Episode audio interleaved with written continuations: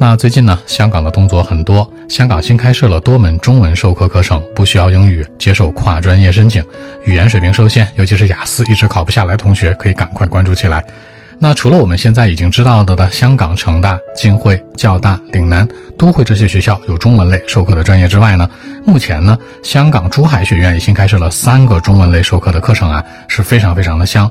它对英语呢没有特别的门槛，纯中文授课，分别是工商管理硕士、应用金融学理学硕士和华南历史与文化文学硕士。接受跨专业申请，只要呢你是有本科学历就可以轻松申请，不是统招生也行，专科学生也是有机会的。最关键的是呢，它的费用还非常的便宜，相对来说一整年下来的学费还不到十万，这个费用在香港学校里面来讲算是白菜价吧。而且呢，你还可以分期去缴付，没有太多的一个压力。那除了生活费可能会贵一些之外，对吧？你可以自我调整嘛。现在呢，申请的时间相对来说呢也算是来得及，截止到五月中旬还有两周的时间。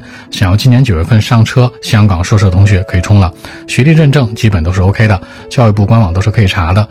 那整体呢花了十多万读了一个香港的研究生，顺便呢还能拿个香港身份。那你看这是不是特别特别的有性价比呢？可以关注起来。